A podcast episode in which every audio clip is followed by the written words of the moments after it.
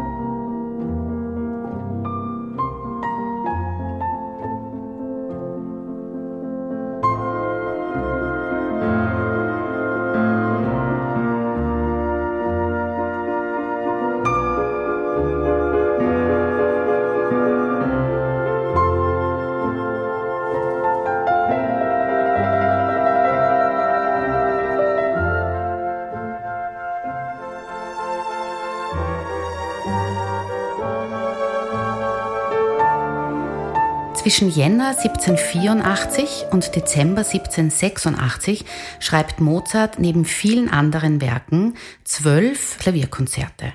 Zu diesem Zeitpunkt ist er Ende 20 und er lebt damals nicht mehr in Salzburg, sondern in Wien. Er war, wie alle Musiker der damaligen Zeit, für seinen Lebensbedarf auf ein Anstellungsverhältnis bei Kirche oder Adel angewiesen. Außerdem auf das Mäzenatentum manch reicher Kunstfreunde. Er versuchte aber, sich eine Existenz als freischaffender Künstler aufzubauen, der die kunstwahre Musik als Komponist, Musiker und Lehrer anbietet. Leider war er kein guter Kostenrechner. Wir wissen das aus zahlreichen Briefen. Das verdiente Geld warf er für Glücksspiel und Vergnügungen wieder zum Fenster raus. Heute ist die österreichisch-rumänische Pianistin Maria Raduto bei mir. Sie wurde mit über 20 internationalen Preisen ausgezeichnet und gehört mit ihren dramaturgisch gestalteten Programmen und Live-Projekten zu den aufregendsten Pianistinnen ihrer Generation. Sie spielte in Europa, Asien und den USA in fast allen namhaften großen Sälen und zählt Werke von Chopin, Prokofjew, Rachmaninow, Gershwin, Schnittke, Skriabin und viele andere zu ihrem Repertoire. Maria, von Mozarts 27 Klavierkonzerten hast du sieben in deinem Repertoire. Die klassische Einstiegsfrage, welche spielst du am liebsten? Immer genau das, was ich gerade äh, auf die Bühne bringe. Denn ich glaube, dass das äh, der Sinn eines Interpreten ist, nicht in dem Moment, in dem er dann, in dem er schon, schon ein, ein Werk auf die Bühne bringt, das ist ähm, genau das Schönste und das Wichtigste und das Wertvollste, sonst könnte ich das nicht so an das Publikum weitergeben. Natürlich habe ich im privaten Bereich meine, meine Lieblinge oder Werke, die ich nicht besonders toll mag, würde ich dann gar nicht spielen, aber in dem Moment, in dem ich das an jemanden anderen weitergebe, muss ich das mit der, mit der vollen Überzeugung tun und kann nicht daran denken, eigentlich wäre mir das andere Konzert lieber, sonst kommt es nicht an. Mhm. Und außerdem ist es doch so, dass wenn man ein Stück dann wieder hernimmt, das ist dann eine Zeit lang gelegen, weil du es vielleicht halt jetzt länger nicht gespielt hast, dann entdeckt man doch auch immer wieder was Neues, oder? Ja, weil in der Zeit, in der man das nicht spielt, entwickelt man sich selbst auch weiter und man hört es dann mit anderen Ohren, man, man, man kriegt auch den Blick von außen etwas besser, weil man hat das schon einmal gespielt, also man, man kennt es schon aber ähm, man ist nicht in diesem Rudel und, oder in diesem, ich übe das jetzt jeden Tag, damit, es, damit ich es auf die Bühne bringe. Es ist immer sehr erfrischend, nach Monaten und Jahren sich wieder an ein Stück heranzutrauen und es wieder aufzubauen. Mhm. Wir, wir müssen ganz viele Sachen besprechen. Hoffentlich vergessen wir nichts bei all diesen wichtigen Dingen, aber ähm, kommen wir gleich mal zu dem Stück, was wir heute haben. Ja, also Erinner dich doch kurz, wie wir uns also zusammengetan haben und ich dir gesagt habe, ich möchte also diesen zweiten Satz besprechen ja. von dem 21. Ähm, hast du dir gedacht, ja, eh klar, weil das ist das Bekannteste? Oder hast du gedacht, naja, warum redet man nicht über, weiß ich nicht, einen, einen anderen Satz? Ich habe so? mir gedacht, ähm, nicht eh klar, sondern, sondern ich mag den, den Zugang, ähm, Dinge zu besprechen, die sehr bekannt sind und, und ähm, sich zu überlegen, warum und von dem eigentlich wieder weiterzugehen, äh, also es nicht nur im Raum stehen zu lassen, das ist super bekannt, sondern durch das Warum äh, auch zu verstehen, wie könnte man andere Werke oder andere, also nicht nur musikalisch, sondern, sondern gute Dinge einem breiteren Publikum ähm, so präsentieren, dass sie, dass die, dass der Horizont erweitert wird. Und das, ich mag diesen Zugang gern. Mhm. Ähm, wenig Geschichte noch zu den anderen Klavierkonzerten. Das Vorwerk zum Beispiel, dieses 20. Klavierkonzert, das ist in D-Moll. Das hat unser Klavierkonzert, was wir heute besprechen, ist in C-Dur, dass wir das nicht vergessen, die wichtigen Dinge. Ähm, also in D-Moll, das Wiener Publikum war sehr irritiert, weil das war ziemlich düster. Es gibt doch nur zwei Klavierkonzerte, die in Moll komponiert worden sind von Mozart. Jedenfalls der zweite Satz vom 21. Konzert, der ist doch sehr durchdacht konstruiert. Also wir haben auch immer gesagt, also diese, diese Einfachheit und die, ähm, die Ausdrucksfülle der Musik, die Mozart hier anwendet, ist halt bei diesem Satz schon sehr besonders, oder?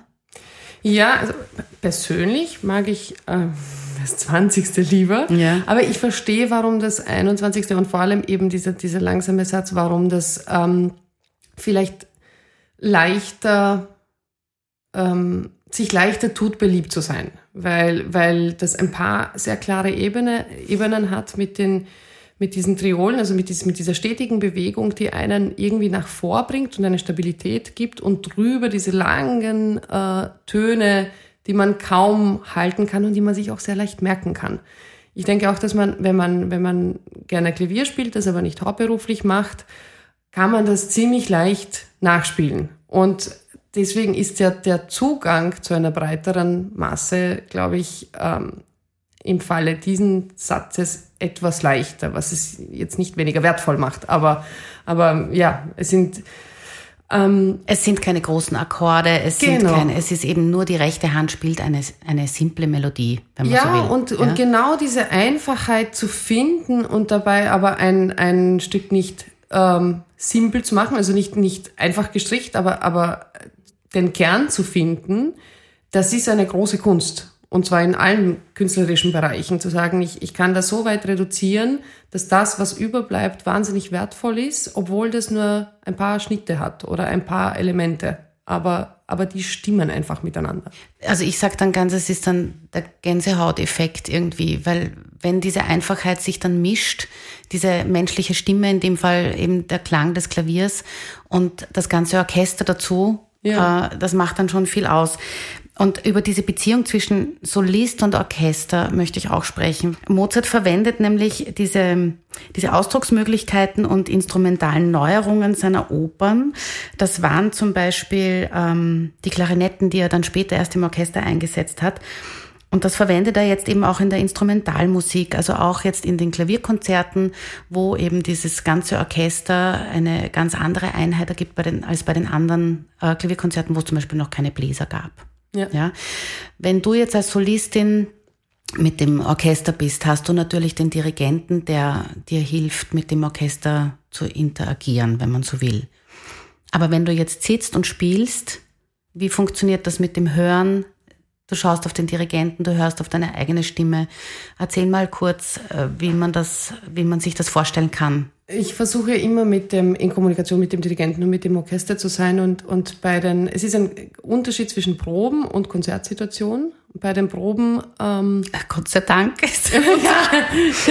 aber, aber auch in der, im, im Zugang. Also bei, dem, bei den Proben versuche ich schon das, was, was ich mir vorstelle, was ich möchte, ähm, äh, in eine Sprache zu übersetzen, so dass es ein, ein Miteinander schon eher mit dem, wie ich das haben möchte. Mhm. Ähm, aber was ich besonders spannend finde, ist, wenn, wenn das Orchester mitbekommt, dass man da nicht alleine vorne ist und, und irgendwie sein Ding durchzieht, sondern dieses Miteinander, weil dann, dann, dann spielt jeder Musiker anders. Wenn, er, wenn, wenn wir kammermusikalisch spielen und gemeinsam atmen, ist es ein, ein ganz besonderer Zugang zur Musik. Und in der Konzertsituation, dann, da würde ich das Ego auf die Seite lassen und, und Platz auch lassen, dass sich daraus gemeinsam was äh, entwickeln kann. Und, und wenn dann irgendwie ein, zum Beispiel ein Klarinettensolo ein bisschen ein anderes Tempo hat, dann, dann macht es mir auch wahnsinnig Spaß, das zu übernehmen und anders zu formen. Und, und eben dieses Miteinander ist auf der, auf der Bühne in der Konzertsituation unglaublich schön. Und bei so einem Satz wie, wie zum Beispiel im 21. Äh, Konzert, also das ist, der Pianist ist angewiesen auf das Orchester, weil wir können diese langen Töne, wir können den Ton nicht halten nicht physikalisch. Zumindest ist es nicht möglich. Und das macht es so schwer, aber auch so spannend. Das heißt, ich brauche diesen Bogen, Boden unter, unter diesem langen Ton, den das Klavier nicht schafft, um es mit Emotion und mit Klang zu fühlen, das nicht aus diesem einen Ton kommt, sondern aus der restlichen Umgebung. Mhm. Und daher ist es auch so schön, wenn diese Interaktion auch vor allem, also bei diesem Satz mit den Bläsern zu hören ist, genau. weil die Flöte, die Klavier, also Oboe ist es und Flöte, die können den Ton halten aufgrund der Luft. Genau. Und beim Klavier schlagst du den Ton an und dann wird er immer weniger. Theoretisch ja. Mhm. Und eigentlich, also gemessen wird er immer weniger. Aber wenn man das gut miteinander tut und, und auch mit dieser Triolenbewegung, dann empfindet man das nicht als ähm, weniger werdend und, und dann plötzlich wird das getragen und mhm. geht von einem Atemzug zum anderen. Zum anderen. Die Tempobezeichnung, die drüber steht, ist Andante, also gehendes Tempo, nicht Adagio, nicht langsam, sondern mhm. eben durch diese Triolenbewegung auch gehend. Jetzt gibt es wirklich viele Aufnahmen, die extrem langsam sind. Wir hören dann auch gleich eine. Ähm, das ist natürlich dann Geschmackssache.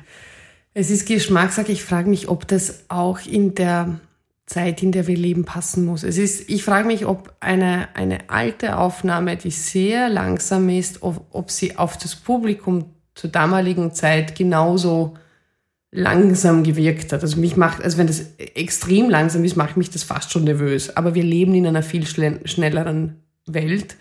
Und, und eben, ich kann das nicht nachprüfen, aber ich könnte mir, ich mag es persönlich nicht, wenn es so extrem langsam ist.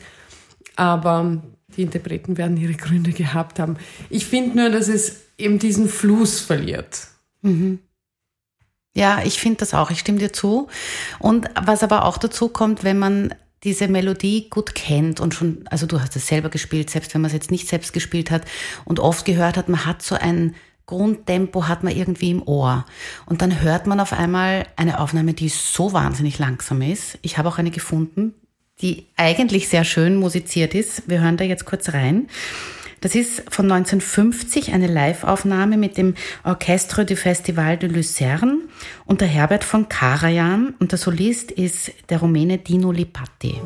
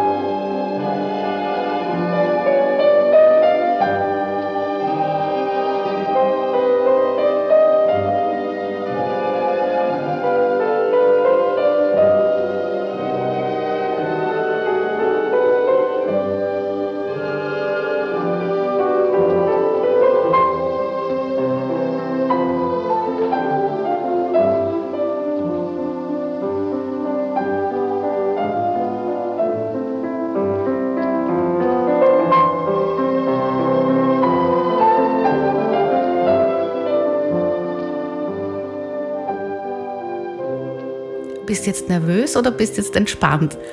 Ich bin eigentlich gar nicht nervös.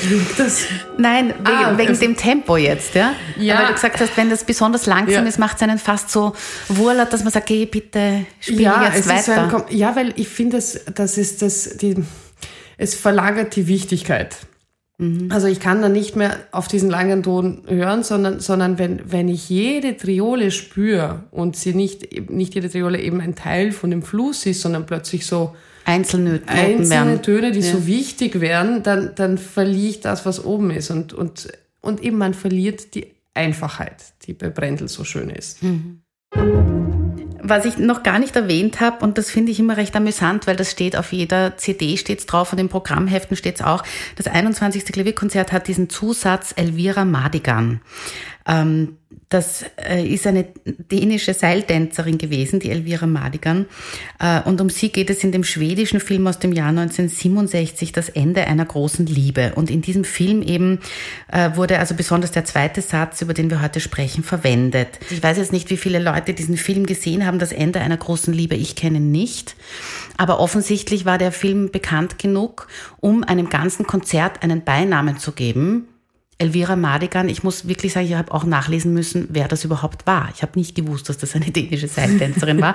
Finde ich sehr amüsant. Ja, diese Dinge, glaube ich, merkt man sich auch ganz gut. Wann ist dir der Begriff das erste Mal untergekommen, Elvira Madigan? Kannst du dich erinnern? Äh, eindeutig nachdem ich das Konzert zum ersten Mal gehört habe. Also ich kenne mhm. den, ich habe den Film auch nicht gesehen, müsste man wahrscheinlich. Aber ähm, es muss einen wahnsinnigen Impact gehabt haben, wenn, wenn man, weil es ist ja nicht der Vollständigkeitshalber, dass man den Zusatz auf der CD schreibt, sondern damit man ein bisschen mehr, wahrscheinlich besser verkaufen kann.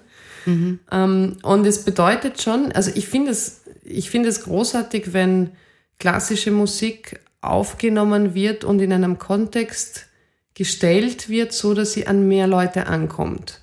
Die Frage danach ist, wie schaffen wir falls wir das wollen, aber ich wünsche mir das. Wie schaffen wir, dass man sich nicht nur die fünf Töne merkt, die halt aus einer bestimmten Werbung oder aus einem bestimmten Film ähm, bekannt zu machen, sondern wie kann man, wie, in welchem Kontext muss man das präsentieren, dass die Menschen die Neugierde haben, nachzuschauen, was ist das eigentlich?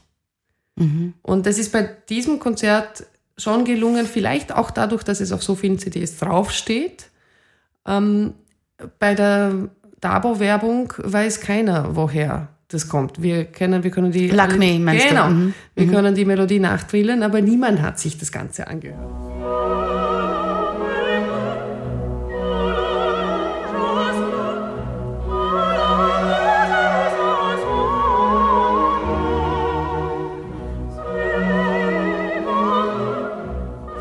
Aber wenn man es dann hört, weiß man, dann sagen die Leute nicht, ah, das ist Lakme, sondern sagen, ah, das ist die, die Dabo-Werbung. Ja, genau. genau. Aber das ja. macht ja nichts. Es, und, und es gibt viele, äh, es gibt einige ähm, Werke aus der klassischen Musik, die nachträglich, ähm, sagen wir kommerziell, wobei kommerziell heißt ja nur, dass es ein, eine breitere Masse mhm. anspricht, nicht, dass es schlecht ist.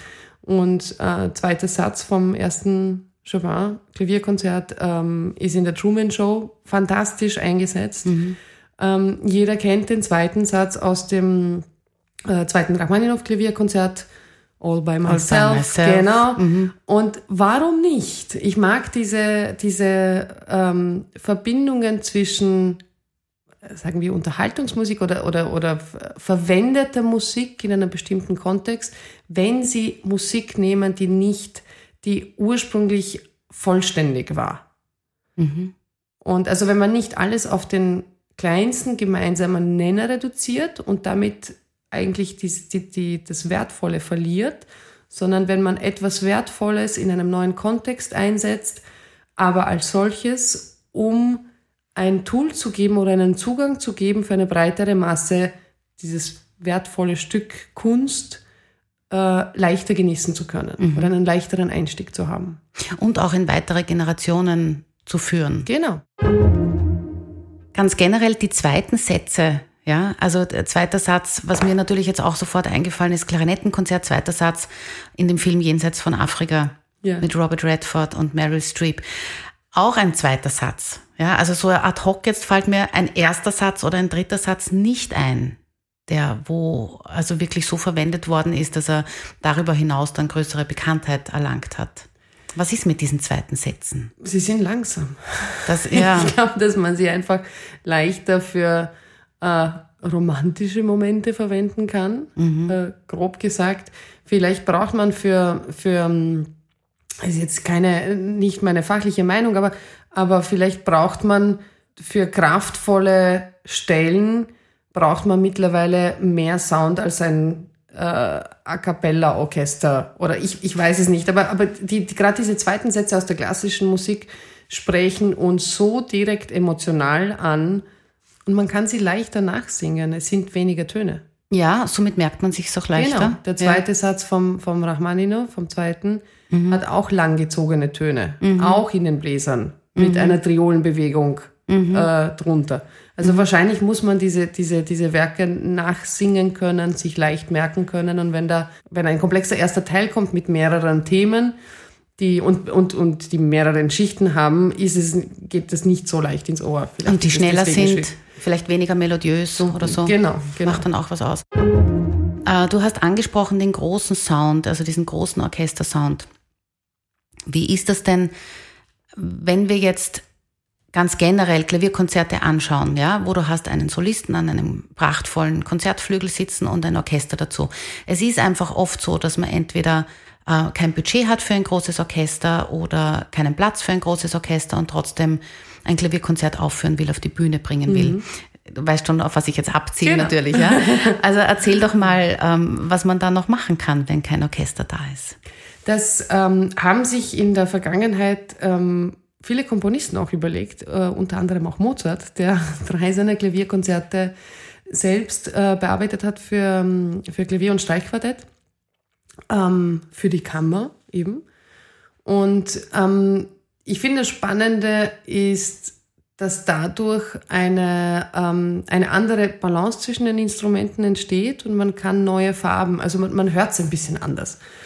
Ähm, es ist auch intimer, oder? Es ist nicht so wuchtig eben. Genau, ja. es ist intimer. Ich habe dann auch die Freiheit, am Klavier etwas weiter runter. Also Dynamik oder die Lautstärke, mit der man spielt, ist immer in Relation. Wenn man die ganze Zeit super laut spielt, wird das äh, Ohr das nicht die ganze Zeit super laut hören, sondern irgendwann einmal flacht das ab. Das heißt, es ist immer, eben, das heißt auch Dynamik. Trotzdem, wenn ich mit weniger Instrumenten spiele, also wenn wir weniger Leute auf der Bühne sind, kann ich weiter runtergehen und leiser spielen und habe eine relativ große Bandbreite. Ich will jetzt überhaupt nicht sagen, dass es mit Orchester, dass ich mit Orchester weniger Möglichkeiten habe, weil es ist sowieso das, was ich am allerliebsten mag. Mhm. Aber es gibt auch andere Möglichkeiten, Klavierkonzerte oder die Musik aus den Klavierkonzerten ähm, aufzuführen. Und die sind, die muss man suchen. Ich finde es aber wichtig, sie nicht zu suchen, weil man sich für einen bestimmten Saal kein Orchester leisten kann, also nicht aus finanziellen oder organisatorischen Gründen, sondern sinnvoll zu überlegen, wie kann ich das kombinieren, damit ich eine andere Facette zeigen kann. Und auch das Publikum einmal äh, wieder vor neuen, also Hörerlebnissen stellen kann. Genau. Ja? Ich glaube nämlich, dass man, wenn man dann das gleiche Konzert wieder mit Orchester hört, dass man es dann wiederum anders hört. Ja, ganz sicher, weil man andere Stimmen wieder mehr heraushört. Genau. Ja. Also wenn man ja Klavier studiert ähm, und auf der Hochschule, wo auch immer, ähm, dann dann studiert man ein Klavierkonzert ein und im besten Fall spielt der Lehrer den Orchesterpart auf einem zweiten Klavier. Genau. Ja, so übt man das und die wenigsten haben dann eben die Möglichkeit, mit Orchester das Einstudierte zu spielen. Ja. Und daher kommt es halt dann, wenn es einen Klassenabend gibt oder ein Konzert in, auf der Universität, eben immer zu der Gelegenheit, dass man an zwei Klavieren das spielt. Ja. Bei zwei Klavieren ist es aber schwierig, trotzdem ähm, sicher interessant für den Interpreten an sich, aber ähm, das Orchester kann das eine Klavier nicht wirklich so befriedigend ähm, ersetzen. Es ist wichtig, dass man nicht mit, dem, mit einem zweiten Klavier spielt, sonst ist es tatsächlich einer ist vorne und der andere macht nach und das gleiche auf demselben Instrument. Das ist zum Einstudieren, das ist nicht, Konzert, nicht bühnenreif. Vor allem, ah. weil einer auch immer der Solist bleibt und der genau. andere der Begleiter eigentlich genau. ist. Genau, und oder? man ist dann so, so, so im, im Kopf schon so in dieser, in dieser, auf dieser Ebene. Aber wenn man das Ganze umdreht und sagt, ähm, ich nehme einen, ich spiele nach wie vor mit einem Dirigenten zusammen, also tatsächlich mit, mit einem Dirigenten, dessen Instrument das Orchester ist und der auch einen anderen Zugang zu der orchestralen Musik hat, ähm, ist das viel näher an dem, an der Orchester- und Klaviervariante, ähm, hat aber von der, von der Lautstärke her die Balance von, von diesen zwei Klavieren. Und deswegen ist es, ähm, war es mir sehr wichtig, dass jemand zweites Klavier spielt, der in erster Linie Dirigent ist und diese Konzerte auch schon dirigiert hat, der muss halt fantastisch Klavier spielen können und das ist mhm. schwer zu finden. Aber Jimmy Chang kann beides wahnsinnig gut. Und, ähm, und der macht das auch im Mut. Der macht das auch im Mut. Wir mhm. haben, es war ja schon, schon länger geplant und wir konnten, ähm, aber durch die Corona-Krise musste ein, Pro, ein Programm ähm, umgestaltet werden. Und wir haben es vorgezogen schon mit Beethoven äh, dritten Klavierkonzert und Schnittke erstes Klavierkonzert und es hat unglaublich Spaß gemacht. Ich habe es gehört, ich war dort. ja, war super, stimmt. Beim Schnittke ist dann eine Seite gerissen. Genau, also, Gott sei Dank ja. erst gegen Ende. Ja, ganz aber, zum Schluss, die letzten paar Takte waren das ja, eigentlich erst, ja. Aber es sind, also auch beim Jimmy war es die Noten waren, also es war, es war äh, eher ein, vom Saal habe ich gehört, es war eher die Stimmung von einem Rockkonzert. Ja, stimmt, stimmt.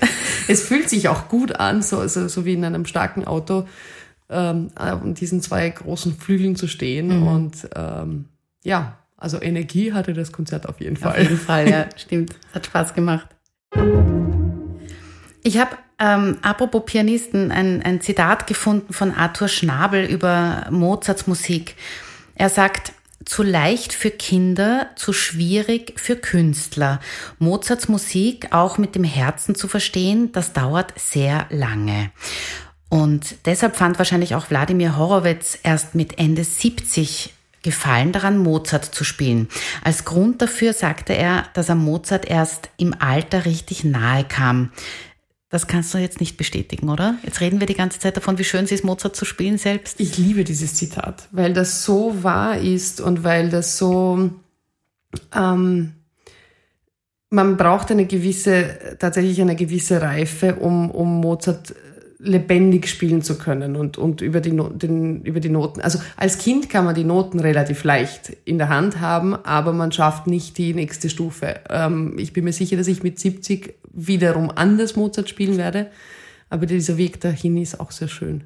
Lustigerweise spiele ich, also in, in Europa spiele ich fast nie Mozart. Mhm. Und äh, ich mache ja gerne diese, diese durchgestalteten Programme und äh, kombiniere mit anderen Kunstformen und so trete ich wahrscheinlich auch in, in Erscheinung und werde dann angesprochen. Aber die letzte Frage ist dann gerade für Asien oder für die USA, boah, du machst so tolle Sachen, das ist so spannend, kannst du Mozart auch spielen?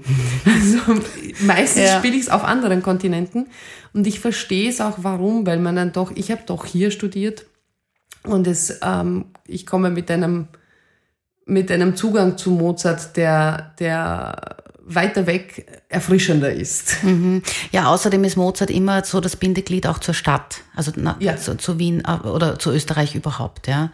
Ja. Weil, wie wir wissen, kommen ja viele einfach, um hier im Musikverein auch ein Konzert zu hören. Ja, im besten Fall dann eben ja. Mozart oder so. Ja. ja, es war, also einmal war es tatsächlich auch ein äh, Visumthema. Mhm. Es war, es war die, die, der ursprüngliche Wunsch war Rachmaninov und dann, ähm, und es war eben in den USA und, und dann hat es geheißen, also damit man dieses Arbeitsvisum bekommt, musst du wirklich beweisen, dass du etwas kommst und machst, was niemand dort machen, machen kann. Und ist aber schön, dass das dann Mozart spielen ist, es oder? Es war dann, wahrscheinlich äh, war ich, waren wir nicht, haben wir nicht genug gepokert, wahrscheinlich wäre es mit Rachmaninov auch gegangen, dass ich da ein Spiel ne? Aber wir haben gesagt, so beim ersten Mal mit den Behörden, ähm, mach mal Mozart, weil dann. Das ist eine sichere, das eine ist, sichere genau, Fahrkarte. Da, kann man auch nicht Fachleute davon überzeugen, dass ich dieses Konzert spielen soll. Mhm. Super Geschichte. Beim nächsten Mal machen wir Rachmaninov dann. Ja, gut. Ja. ja, aber hören wir noch einmal kurz in den Schluss hinein. Ja. Vom 21.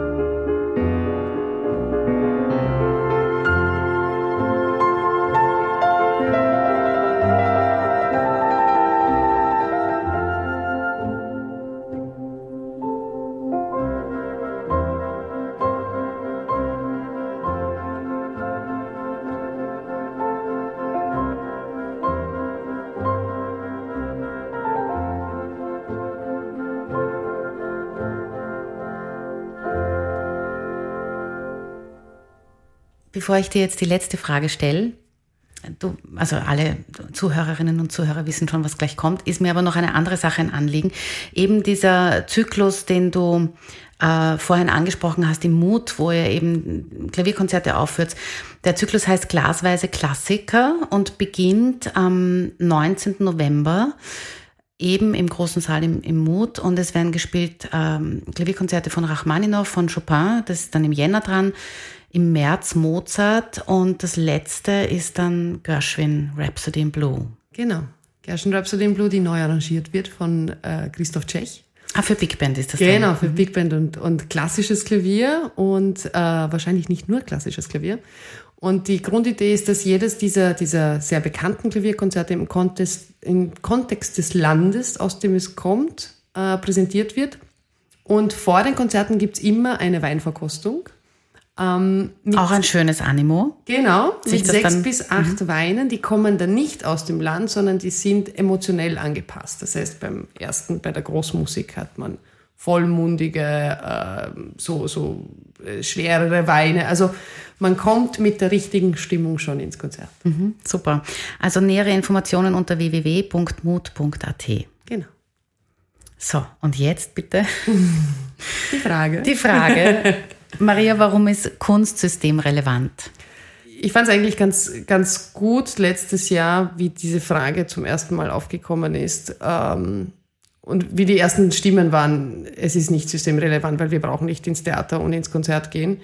Und ähm, ein Kollege von mir hat dann gesagt, okay, ähm, dann drehen wir alles ab, was wir haben, was aus Kunst entstanden ist.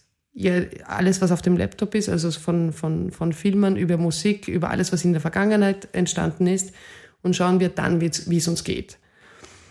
Ähm, natürlich ist es in der Sekunde, muss ich nicht jeden Tag in ein Konzert gehen und, und deswegen kann das viel, aber das Langfristige, das Kunst mit uns als Individuen und auch als Gesellschaft bewirkt, ist äh, nicht zu ersetzen.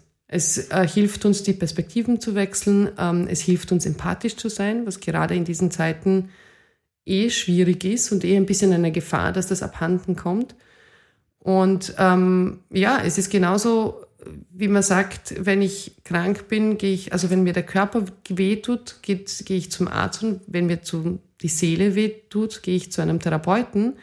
Äh, wenn ich Hunger habe, esse ich, also wenn mein Körper Hunger hat, esse ich was, aber die Seele hat auch Hunger. Und die kann man nur mit Kunst stillen.